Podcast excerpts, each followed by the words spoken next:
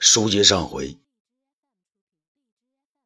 霍去病惊呆了，黄浩也死了，他们都死了，而匈奴人还有一名壮士和自己拼命。那个壮士肯定是匈奴单于武艺最高的侍卫。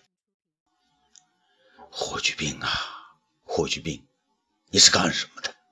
三千羽林军插着羽毛便想飞的羽林军，难道就这么被葬送了？你还想什么呀？还有时间想吗？对面的壮士又扑了过来。这是皇上赐给我的剑，杀了这么多人，剑锋还很锋利。东方干爹还教过我鸳鸯剑法，其中一招是。交颈之吻，便是把自己的剑藏在身后，躲过敌人的剑锋，却不远离，让他没有再起剑的机会。顺势贴着对方的剑身，左臂将敌人抱着，右手从背后从自己的左肋边上插出去，插出去。好一个鸳鸯交颈！东方大人说：“成了家以后再用这一招，会有很多快意。可我这时候用上了，不也是很顺畅吗？”匈奴壮士倒了下去，倒了下去。可是，一个苍老的生命站了起来，他从自己。满目疮痍的土地上站起，两眼在残月下露出喜悦的神色。他微笑着向霍去病走去，空空着两手向霍去病走去。霍去病毫不犹豫地拔出了他的剑，那剑上的血滴在沙地上，声音沉闷而潮湿。一个手无寸铁的老者，一个浑身是血的老者，一个在死亡面前向自己微笑的老者，正向我走来。用我霍去病的剑法来刺死他呢，还是用东方干爹教我的另外一招红刃困兽？可是霍去病觉得自己的手已经不听使唤。他的心中有千百种剑法，此时却刺不出来，自己没办法发力了，只能将这剑挺住，对着他，对住可怜的一只鞋。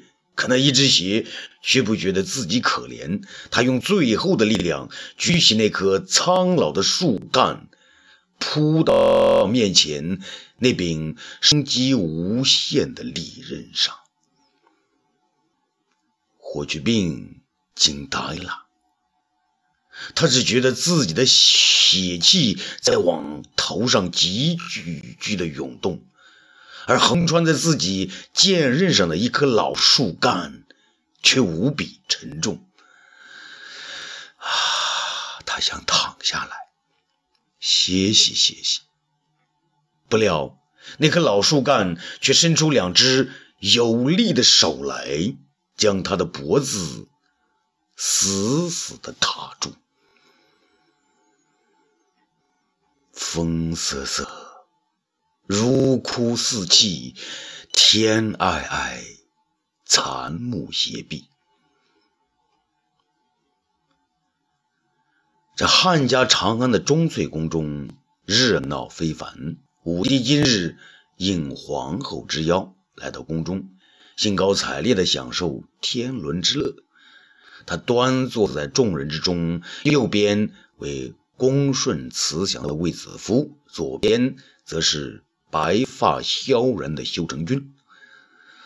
他的儿女们与东方蒲柳和金娥在一起，嘻嘻哈哈地闹着玩。金娥身边有个小男孩，他怀中还抱着一个女儿。这女儿。成了魏长公主他们互相传递的小玩物。武帝看了看这群已经长大了的孩子，又看看自己的姐姐，然后说道：“姐姐，看着他们在长大，朕觉得我们都老喽。”修成君张开口来，牙齿啊剩下没几个。皇上，弟弟，姐姐老了，姐姐就等着再看到你，能领到亲孙子，姐姐就死而无憾了。卫子夫见他话音悲凉，便说：“姐姐别这么说，姐夫不在了，皇上会帮你的。”修成君转过脸来问武帝：“皇上，弟弟，听说你在修炼长生不老？哦，啊，你也知道啊？”武帝笑着回答。修成君也笑了：“呵 呵皇上，这满长安的人，普天下的人，哪个不知？谁人不晓啊？”武帝听不出他的话呢，是玉。还是扁，言问道：“姐姐，你说，呃，我能长生不老吗？”修成君的眼直视前方，坦然答道：“但愿你呢。可是，姐姐的话有时不中听啊。姐姐，你说吧，呃，朕啊不会生气。”修成君呢，却说起自己来。前年你姐夫死了，姐姐很伤心。姐姐也想啊，人要是能不死，该有多好啊！武帝当然是感慨相同。嗯，是啊，朕也是这么想的。修成君呢，却来个峰回路转。可我再一寻思，不对呀，这人要是不死，眼前这些儿女们。那要他们还有什么用啊？武帝听了此话，大吃一惊，半天的说不出话来。他再看看卫子夫，卫子夫的脸上却露出了淡淡的哀愁。他知道姐姐说的是真话呀，自己从未想到过的真心话呀。不知不觉的，他竟冒出这句话来：“姐姐，你说的可真深刻啊。”什么深刻呀？姐姐不懂，姐姐只是想，要是我们都不死，那不就成了这些孩子们的对头了吗？武帝再次陷入了更深的困境，而这，是啊。卫子夫呢，见他们这么深一句浅一句的说话，心中的忧郁呢再度升起。可他还是理了一下头发，温柔的劝说武帝道：“陛下，别想这些了，快点安排蒲柳和金娥当伴郎和伴娘吧。”天蓝蓝，草青青。日出三竿，一位匈奴少年赶着羊群走了过来。前面的头羊走着走着停了下来，后边所有的羊群全停了下来。那少年的眼睛突然瞪大了，他的嘴巴也随之张得很大。原来他的面前一堆一堆的全是死尸啊！少年呢，急忙跪下来，向着苍天轻声的祈祷。他再度站起来，想从这些死尸前绕开。突然，他发现尸堆上动了一下。少年略有迟疑，站定在那儿，再看一次，尸堆里头又是一动。这位少年不再犹豫，他转过身来，向尸体走去。只见在一个尸体上。尸体下面有一年轻人，脚偶尔动弹一下。少年想推开尸体，不料那尸体上的双手还卡着地下那个满面是杀的人的脖子。那少年并不害怕，他用力将上边的尸体推向一边，不料那尸体却和下边的人一同翻转，由原来的叠压。改为对面而卧，少年这回看清楚了，卡人脖子的双手长在一位尚未瞑目的匈奴老者的尸体之上。他拼命地拉那双手，却一点也拉不开。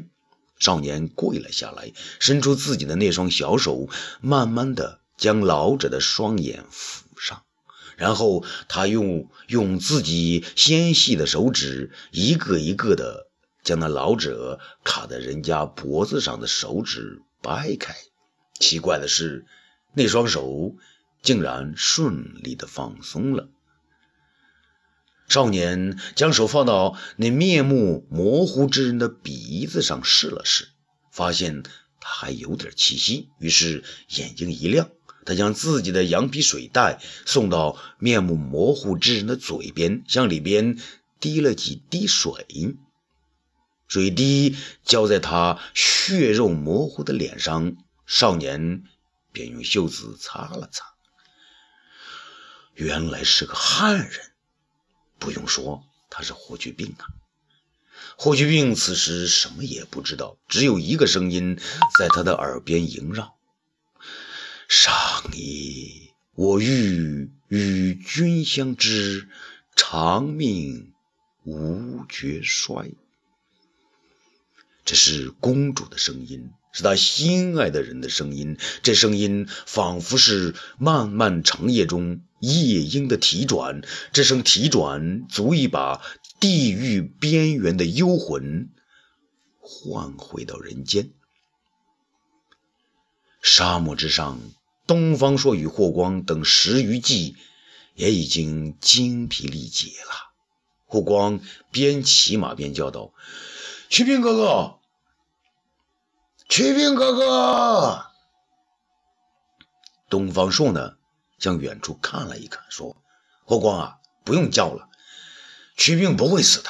我们歇歇脚，再顺着呢这些马蹄向北寻找。”长安城中啊，大行令公孙贺的家中，公孙贺呢正与夫人魏少儿在堂上聊天。魏少儿虽然也已年近五十，却是风韵犹存。相比之下，大内总管公孙贺苍老了许多。他们正在商议如何给长公主和霍去病送贺礼的事儿，因为这两个孩子都是他们的至亲呐。正在此时呢，大门外一阵马蹄急响，公孙贺吃了一惊，急忙起身走到大门，只见他的弟弟公孙敖在门前翻身落马，家人急忙救起，架到内室。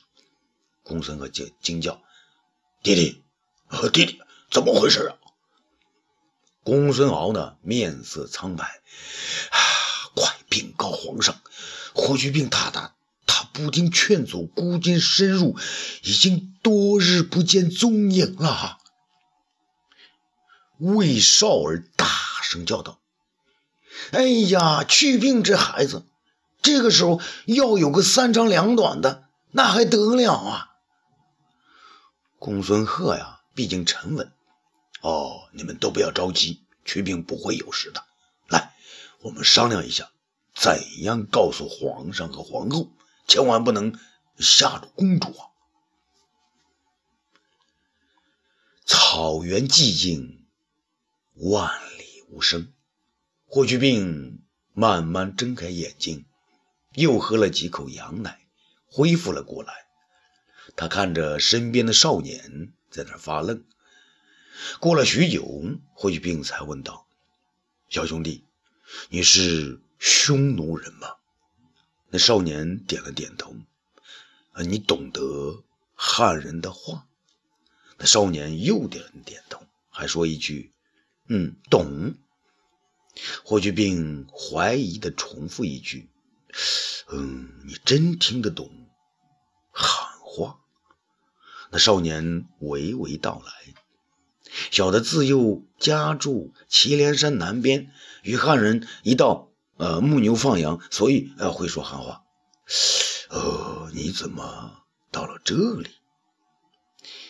那一年，也就是五年前，那汉兵与匈奴打仗，匈奴败了，让我们跟着逃走。我娘呢不愿扔下家和牛羊，就留下不走。后来修图王硬是烧了我家的帐篷，我娘被烧死了。霍去病知道啊，五年前的那场战争正是自己把匈奴的修图王打垮了的。好在不是自己的军队烧死了他娘啊！啊，那你爹呢？嗯，我没爹。我娘说我还没生时，我爹就去了战场，再也没有回来。我和你一样啊，也是从小没爹。少年呢，觉得他更值得同情，于是将马奶袋子送到他的嘴边，一边给他喂奶呢，一边拍着他的后背说。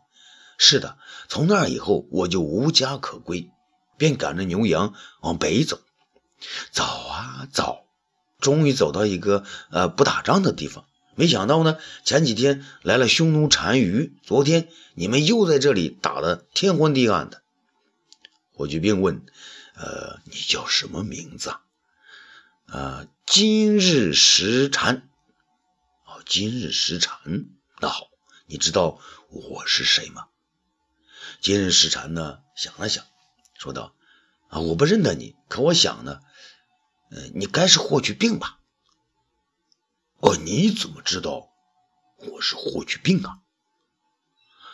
连匈奴的妇女小孩梦里都知道你霍大将军呐。”他说完，竟然唱了起来：“亡我祁连山，使我六畜不翻稀。”失我胭脂山，使我妇女无颜色。听了此歌啊，霍去病的心里啊，既是吃惊又是羞愧。他张口结舌地说：“那那那那那那那你就杀了我吧。”不料呢，今日时禅呢有点生气地说：“那你怎么能这样？我娘从小就告诉我不许杀生。”我不仅救过小羊，还救过狼崽子呢。别说你是个还能喘气的人了。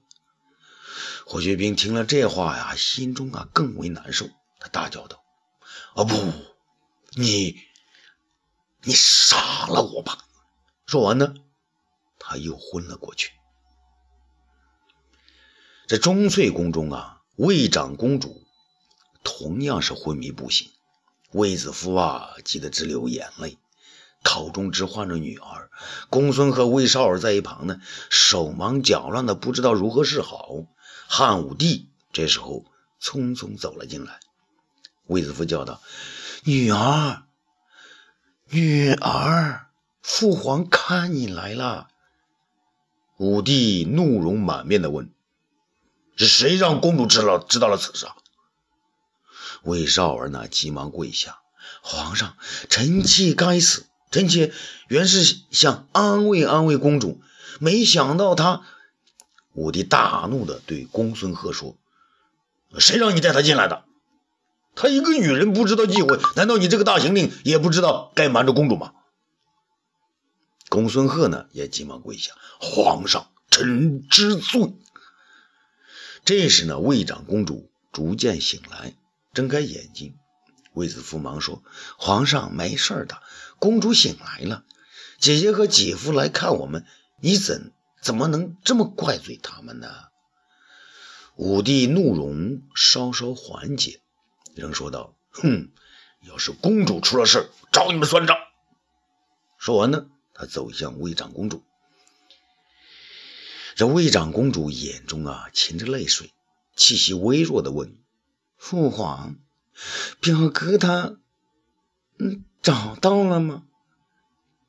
武帝抚摸着他的头发，女儿啊，我的好女儿，你放心吧，父皇答应你，一定要把去病找回来。魏长公主啊，泪水四流。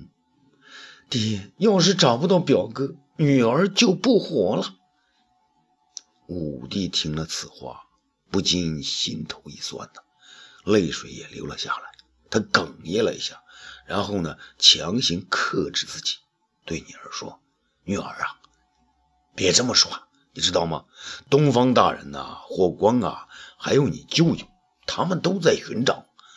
爹说话算话，一定还你一个活生生的霍去病。沙漠之上，东方朔与霍光等十余骑，他们来到鄂毕河边。霍光呢，边看地下边叫：“啊，东方大人，这河边有很多马蹄印。好，我们顺着这条河再往北上。”东方朔头也不抬地说着，然后狠狠地抽了坐骑一鞭子，那匹白鹅花马拼命地跑去。这草原之上，日已西斜，霍去病又慢慢的苏醒过来。今日石禅在一边给羊挤奶，他发现霍去病又醒了，便急忙呢将奶袋子送到霍去病的嘴边。霍去病呢摇摇头，表示不愿意喝。今日石禅呢觉得奇怪，便说：“你这个人能活着还不想活？难道这世上就没有想着你的人吗？”霍去病吃惊地看着他，反问道：“这世上还有想着你的人吗？”今日石禅毫不犹豫地指了指杨群：“耀华，我要是不活着，他们怎么办呢？”霍去病听了此话呢，更为悲伤。这个因为自己而无家可归的孩子，这个无人可恋却恋着牛羊生命的孩子，在霍去病的眼里，好像是上帝赐给他的一面镜子。让他照都不敢照啊！今日石禅将羊奶再递过来，霍去病却将他打翻在地。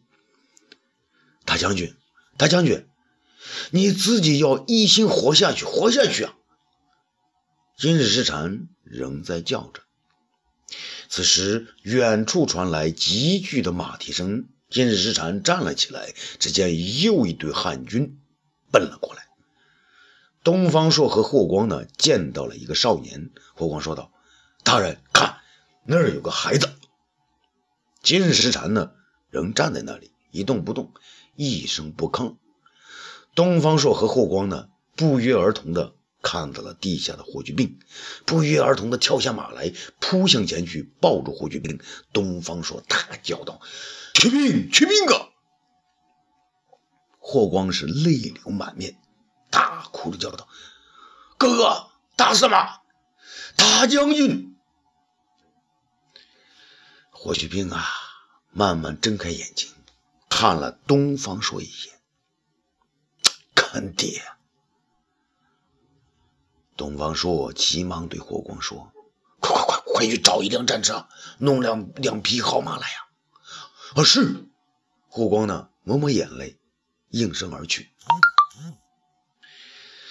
这卫青大营之内，东方朔带着生命垂危的霍去病来到营前。卫青和将士们十分悲哀，但也都松了一口气。霍光和今日石禅等在给霍去病擦洗身上的伤口。一名随军医生呢，在给霍去病诊治。等到那医师看完，卫青呢，将他拉到一边，问道：“怎么样？”那医师回答：“大将军，他身上呢有伤二十七处，其中有五处带毒啊。”魏京呢对东方朔说：“兄长，请你速速回朝，向皇上禀告此事。小弟带去病向长安的慢慢进发。”东方朔呢想了想，点头说：“嗯，这样也好。”他走到霍去病的车边，俯下身来说：“去病啊，好好养伤啊！等我见了皇上，再回来接你。”霍去病呢，慢慢睁开眼睛，声音微弱地说：“干爹，告诉皇上。”东方朔呢，再往下俯了俯身子，将耳朵贴在去病的脸上，说吧，孩子，你想？跟皇上说什么？霍去病瞪眼瞅向天空，脑海里边浮出魏长公主的形象。他微微一笑，说道：“干爹，请您告诉皇上，别打了，我想有个家。”东方朔的泪水夺眶而出。好的，孩子我这就回长安，给你安顿一个家。卫青和众人全部流下了眼泪。